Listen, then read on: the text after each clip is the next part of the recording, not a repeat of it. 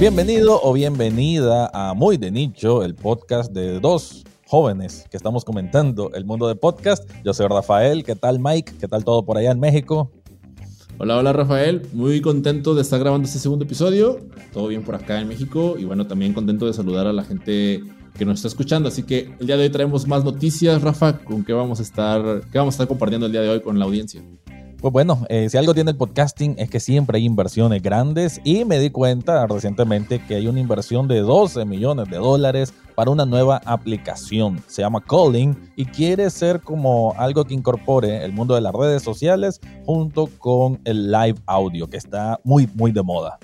¿Qué tenés vos también de noticias? Bueno, yo les voy a compartir si Twitter es la super aplicación de la información, es también la super aplicación para los podcasters. Con, esta, con este nuevo lanzamiento del Super Follow, ahí hay algunas cositas que está bueno para comentar y pues estaremos ahorita abordando ese tema. Y por otro lado, ¿qué más, ¿con qué más nos traes en esta tercera noticia del día de hoy? Y bueno, hablando siempre de inversión, así que el podcasting es así. Pues nada, hay una guerra voraz entre lo que es Amazon y lo que es Spotify. Y Amazon está, bueno, quiere implementar una nueva tecnología que es lanzar su propia radio en vivo. Es algo que quiere mezclar lo que es música, pero también, quieren obviamente acaparar el mercado de podcast. Así que cuidado de Spotify, que ahí viene Amazon. Ah, pues sí, Mike. La primera noticia que quería comentar y que me llamó mucho, mucho la atención, de hecho la leí en un artículo de TechCrunch, que esta es una página bastante interesante que pueden seguir si quieren estar ahí actualizados con el mundo de la tecnología en general. Y es una aplicación nueva que, si no me equivoco, salió el propio 2 de septiembre, o sea, bastante reciente, que se llama Calling, así como llamando, ¿no? En inglés.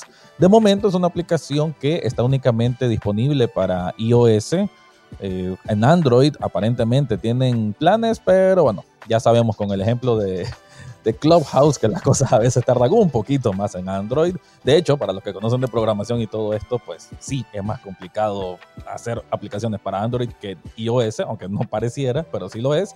Y esta aplicación, según estuve leyendo en este artículo, me parece muy interesante, pues la, la gran inversión que hay, 12 millones, y además que uno de los fundadores o uno de los que está promoviendo esta nueva aplicación, David Sachs, es uno de los de los pesos pesados, un COO de la aplicación PayPal, que no es decir poca cosa, y que eh, seguramente trae toda una experiencia ya de trabajar con plataformas o con servicios digitales y que a la intención que tiene Calling es ser una aplicación que combine tanto lo que es el mundo de live audio, que esto obviamente ha tenido un boom desde Clubhouse, con Twitter Spaces y por ahí con intenciones que tiene un poco Facebook y otros que se están metiendo en la contienda como el Green Room de Spotify.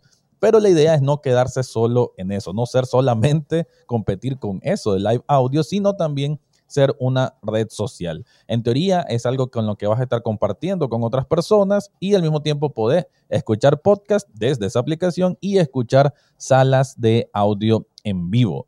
Eh, me parece por lo menos que una inversión de este tipo ratifica de que no es un experimento más, porque con esto de Clubhouse, no sé si vos sentiste que de pronto como que estaba bajando un poco el tema, porque Clubhouse fue perdiendo de alguna forma usuarios, o sea, el boom que tuvo en su momento como que se fue disminuyendo, pero creo que con la intención de Twitter, los spaces, con, bueno, con Facebook que quiere incorporarlo, con Spotify que sacó Green Room y ver esta inversión en esta nueva aplicación Calling, como que de alguna manera sí marca un camino, marca una pauta de que sí es importante el audio en vivo y que cada vez más personas y más empresas y más influencers y todo lo demás están viendo las capacidades, lo que se puede sacar de provecho de este sistema. Y lo que quiere hacer Calling es bueno, eh, acaparar ese mercado. Además, una de las características que me parece muy interesante es que, a diferencia de Clubhouse y Twitter Spaces, en que cada sala en vivo pues se escucha y se termina como si fuera cualquier transmisión, aquí se puede guardar como podcast y, e incluso quieren incorporar lo que son las transcripciones. Así que pues, ¿qué te parece? ¿Qué te parece la noticia? ¿Cómo, cómo lo ves hasta ahí? Pues eh, me, alegra que hasta ahorita no haya un FOMO como lo, lo manejaron con, con Clubhouse de acá están los famosos, acá están esto y que realmente algunos caímos porque yo, yo caí. Eh, la semana pasada justo me, tocó estar por ahí en una, en una sala de, de la ciudadaniza el gran Melvin Rivera eh, de Vía Podcast, maestro, y lo que estaban ahí, estaban compartiendo, no él directamente, sino la invitada, acerca de su experiencia eh, en la aplicación. Y bueno, pues tal y como en el artículo lo muestra, eh, la experiencia de usuario se ve muy similar a lo, que, a lo que son estas aplicaciones, o sea, tipo Clubhouse, ¿no? Porque creo que todos los que integraron estas salas de audio tienen un, ¿cómo se dice? Una similitud, eh, son casi idénticos, ¿no? En la forma en la que, en la que, están, en la que están construidos, exacto.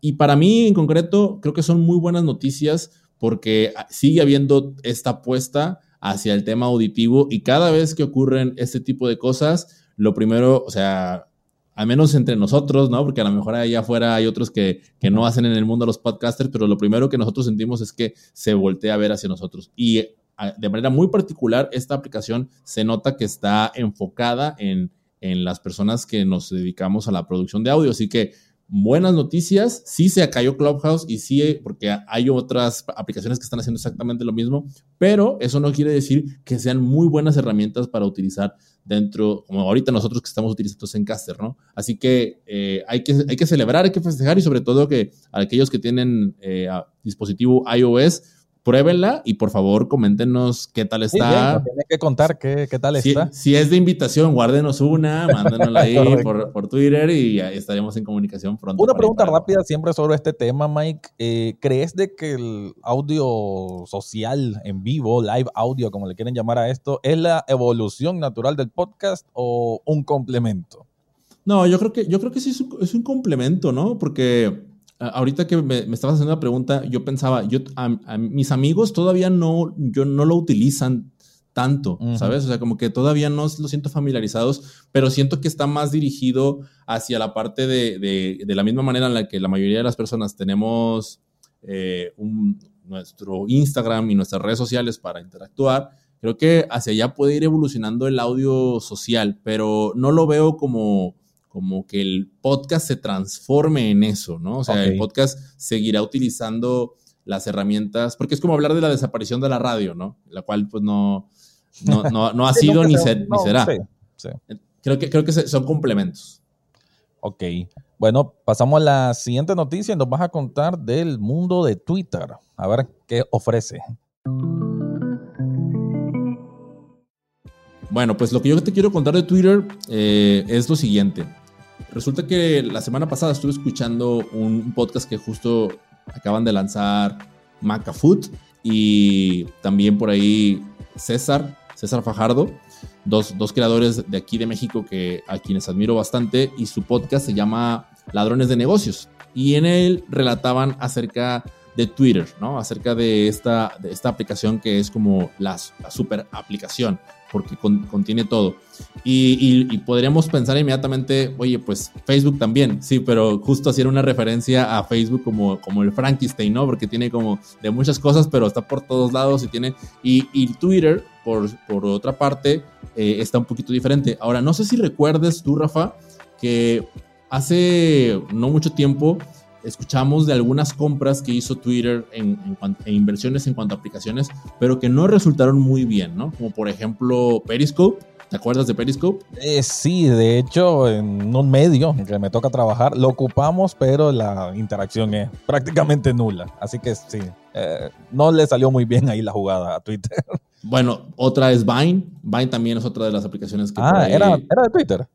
La, la, terminó, la terminó adquiriendo, pero, o sea, de esta manera, como ha, tenido ese tipo de inversiones y como que ha ido probando, como que a ver en dónde se identifica, pues por otro lado, ha, tenido otras adquisiciones muy interesantes como Review, que es una plataforma de newsletters, y también ha hecho eh, Squad, que es para grabar video en vivo, y también otra que es eh, Breaker, que es una, era una plataforma ah, de, podcasting y que aparentemente utilizaron la tecnología para crear lo que son los Twitter Spaces. Entonces, poco a poco, la aplicación se ha ido, ha ido evolucionando, se ha ido transformando Y, vaya, me llamó la atención porque justo yo últimamente me he estado inclinando más por usarla poco a poco, además de que, bueno, es la red social que hemos decidido utilizar para, para, nuestro, para este proyecto. Y, y, para variar, ahora llegan con el anuncio del Super Follow, ¿no? Y es que muchas aplicaciones se dieron cuenta de, que, oye, pues se están, tal y como lo decías hace rato, ¿no? Se están complementando con otras cosas, pues mejor yo la pongo aquí, ¿no? Oye, si quieren ir a leer newsletters, pues aquí les pongo newsletter. Oye, si quieren ir a, este, al audio social, pues aquí lo ponemos. Entonces, todo lo están aplicando y poco a poco Twitter luce cada vez más y más atractivo porque además, o sea, tiene este formato de poder consumir el, eh, el texto en larga duración, corta, media, video, audio, tiene prácticamente todo y eso la hace bastante interesante y eso evita que te salgas. Entonces con el Super Follow lo que están tratando es de que tengan este espacio exclusivo por el cual los creadores pueden pagar. Pero aquí es donde viene la primera pregunta para ti, Rafael. ¿Tú pagarías un super follow de alguno de las personas a quien sigues y admiras mucho? Eh, creo que siempre el tema, ¿no? De la pagar por la suscripción es un, no voy a decir tabú, pero sí de que hay cosas como que uno da por sentado que se tienen que pagar y hay otras que cuesta. Hay, una, eh, hay esa barrera del principio de decir por qué voy a pagar por esto. Y lo digo pues en el sentido de que uno no tiene demasiada duda en pagar por una mensualidad de Spotify, HBO y todas estas montón de plataformas que existen de streaming, pero por el contenido, incluso, por eso muchos podcasts cuesta monetizar cuando quieren hacer un podcast privado eh, o de suscripción como tal. Entonces creo que el Superfollow puede tener un poco esa, esa característica, ¿no? De que no, no sea tan de entrada que, la gente pueda... Eh, que se decida, que se decida a pagar por ese contenido. Entonces creo que Twitter, si algo ha tenido es que se ha sabido mantener mucho en el tiempo, siendo, a ver, es tan fuerte como Facebook y no hay un Zuckerberg detrás de, de él. Y, creo que tienen la inteligencia y saben medir el mercado para quizá ellos sí implementar una estrategia que ese super follow sea más atractivo para el usuario y que no convencer al usuario, ¿no? Convencer al usuario de la necesidad de pagar por ese contenido. Pues de momento te cuento que la, estrategia que están utilizando es dar un gran, pero gran porcentaje justamente al creador, ¿no? O sea, muchísimo mayor de lo que ofrece un Patreon o cualquiera de las plataformas que puedan hacer por, por fuera. Eso es como ha, sido uno de los principales puntos. Y algo de lo que veía yo justamente eh, en la web era que la pregunta era, ustedes pagarían por tweets privados, ¿no? Y, creo que la pregunta no está bien planteada en el sentido de decir, bueno, pues a lo mejor por un tweet no pagaría, pero Twitter se está convirtiendo en una aplicación que tiene muchas cosas, entonces no terminas pagando solamente por un tweet, terminas pagando por más que, o sea, por todo ese contenido exclusivo que se te ofrece de diferentes maneras y principalmente también por esa interacción privada que tendrías con esa persona a la que al final del día deseas llegar y deseas conocer cómo piensa, que eso esa es la parte que, Twitter como que muestra, ¿no? Porque, o sea, como que la, gente que, eh, que, tiene más seguidores en Twitter, pues al momento de expresarse más en palabras que en videos o en fotografías, tiene ahí una relación o tenemos una relación con ellos quizás poco diferente a lo que tendríamos en, otras redes sociales. No sé qué opinas tú al respecto. Eh, definitivamente, de hecho, pues invito a que no, a vos que nos estás escuchando, a quien nos escuche, que explore un poco el Twitter de Mike, pero que cuidado se asusta, porque de pronto pone unos tweets un poco raros. pero creo que estoy entendiendo. Y de hecho me alegra, Mike, de que estés conociendo un poco más el mundo de Twitter, porque ya lo has dicho, creo que lo dijiste en el primer episodio, que no, no habías experimentado tanto. Ahora veo que tenés mucha emoción y, y me alegra, porque creo que en resumen lo que estás diciendo es que Twitter tiene esta está como, a ver, lo que busca es ser como un matriz de contenido, ¿no? Que te quedes ahí para consumir todo lo que, en vez de estar abriendo un montón de ventanas o un montón de aplicaciones en el teléfono, que todo lo hagas desde ahí mismo y que está surgiendo con estas nuevas herramientas, estas nuevas facilidades y creo que creo que ahí está súper bien porque a mí me gusta mucho Twitter, sabemos el ruido que existe en Facebook, sabemos lo plásticos que existe en Instagram. Así que para un contenido más real, más auténtico hasta cierto punto, creo que está muy bien esta intención de Twitter. Así que la pregunta la responden ustedes. ¿El Twitter es para los podcasters? ¿Será la aplicación en la que deberíamos estar nativamente activos? Ustedes son los que deciden. Muy bien, Mike. Y como último tema para este episodio del podcast, vamos a hablar de la obsesión de Jeff Bezos por seguir siendo el hombre más millonario del mundo. Parece que no le basta con construir cosas para ir al espacio, lo cual parece algo de ciencia ficción. Pero bueno, Amazon es su, su empresa, imagino que le habrá costado, algún documental sacarán eventualmente de la vida de Jeff Bezos. Y aquí la noticia es de que bueno, desde hace rato sabemos de que Amazon Music al final también compite con Spotify. Tienen una estrategia un poco distinta porque ellos, si no me equivoco, y tal vez me puedes apoyar aquí, Mike, ellos tienen como, a ver, una doble dirección para lo que es la distribución de música y podcast. Una cosa es desde Amazon Music y lo otro es desde Audible. Y creo que en Audible tienen lo que son, ahí sí, hablando un poco del tema anterior, de los podcasts creo, más exclusivos o privados o, cosas que tienes que pagar para conseguir ese contenido. O el propio audiolibro como tal, pues que si se paga, no es algo que encontrás en cualquier plataforma. Pero ahora lo que quieren lanzar, un poco más enfocado a la música, pero que obviamente esto también se puede eh, involucrar de alguna forma con el mundo de los podcasts, es que quieren lanzar una, lo que ellos llaman radio en vivo. Y digo ellos llaman porque es curioso, ¿no? Cómo estos términos vuelven. O sea, pareciera que porque es noticia decir que una empresa grande va a sacar una radio. Pero sí, pues en estos tiempos digitales, entiéndase como, bueno, el audio social, el audio en vivo tiene que entenderse que es como si fuese una radio, pero digital y que es de acceso fácil para cualquier persona. La radio lo que tiene obviamente es que te necesitas el equipo, la antena y todo lo demás. Y la intención es, y, vuelvo al punto del mundo de la música, es que quieren como ofrecer conciertos exclusivos a través de, Amazon Music, pero también a través de, lo, de su parlante inteligente, de su altavoz inteligente, perdón, que es el Echo. De ahí, antes de avanzar, me gustaría preguntarte, Mike, ¿qué, ¿Qué opinas de los altavoces inteligentes? ¿Realmente tuvieron algún impacto en el mundo podcaster, que es el que nos compete a final de cuentas? Uy, eh, en mi caso muy particular, eh, yo, yo no utilizo, yo tengo un, un altavoz inteligente, más no me he podido familiarizar con él en cuanto a que reproduzca mis podcasts. Personalmente lo utilizo solamente para música porque me peleo con Google cada vez que le pido que me reproduzca mi podcast favorito eh, y realmente no, no he notado un incremento, venga, mi podcast tampoco es de los más escuchados, pero no he notado un incremento realmente a través de estas plataformas. No me atrevería a decir que no funcione, pero definitivamente, eh, qué interesante, o sea, saber en dónde están colocados estos, estos altavoces y desde dónde los, los están escuchando ahora las personas que deciden consumir eh, los programas a través de estos, de estos aparatos. ¿Qué me dices tú? Sí, no, pues yo creo que eh, si hubiesen tenido mayor impacto, creo que ya hubiésemos visto algún actor, de, me refiero a un actor de la industria podcastera, algún actor importante, algún referente que los mencionara de alguna forma, pero no he sentido eso. No, no vemos a un Joe Rogan diciendo, ve, escuchan el podcast en, en, en X altavoz. Y, y, aquí sí estamos hablando de grandes empresas de tecnología que tienen el propio. O sea, creo que Apple tiene el propio, Amazon tiene el propio, Google tiene el propio. Así que sí existe una competencia en los altavoces inteligentes, pero como que no ha llegado a más. Pero bueno, siempre con el tema de Amazon contra Spotify, eh, la idea y de este artículo muy, muy interesante, que vamos a dejar el enlace, que es de Voz Populi, que habla de bueno, eh, preguntan a un experto en el tema de que, ¿cómo, ven esto? Pues de que el, live audio, y creo que este ha sido el tema central de, este episodio, de cómo ha venido evolucionando y que Amazon está como copiando así, calcado, a como te mencioné en la primera noticia, el formato de, Spotify con Green Room.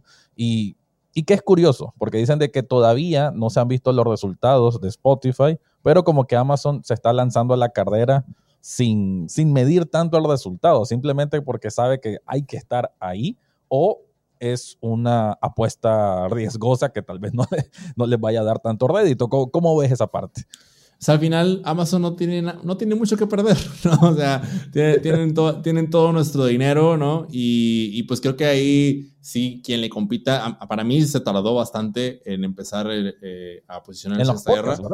Sí, o sea, meterse en el, mundo del audio eh, específicamente, ahora ya está. Yo no sé quién, quién lo vaya a parar y cómo, cómo Spotify vaya a, reaccionar ante todo esto, Pero aquí lo que me gustaría como, como plantear a, los que nos están escuchando es cómo va a afectarnos esto a, quienes estamos dentro, o sea, qué oportunidades tenemos nosotros dentro de una radio online, ¿no? O sea, el día de mañana vamos a plantearnos eh, pasar parte de nuestro, de nuestro contenido, de nuestros programas a una plataforma de este tipo en donde tengamos radio online. Tú, eh, tú eh, Rafa, has considerado en crear uno de estos programas que Spotify te deja en donde puedes reproducir música sin que tengas problemas de, derechos de autor. O sea, este, ese tipo de cosas creo que son preguntas que, valdría la pena hacerse para, para, ver qué tipo de... Oye, pues tengo la oportunidad de, de, ser locutor de radio.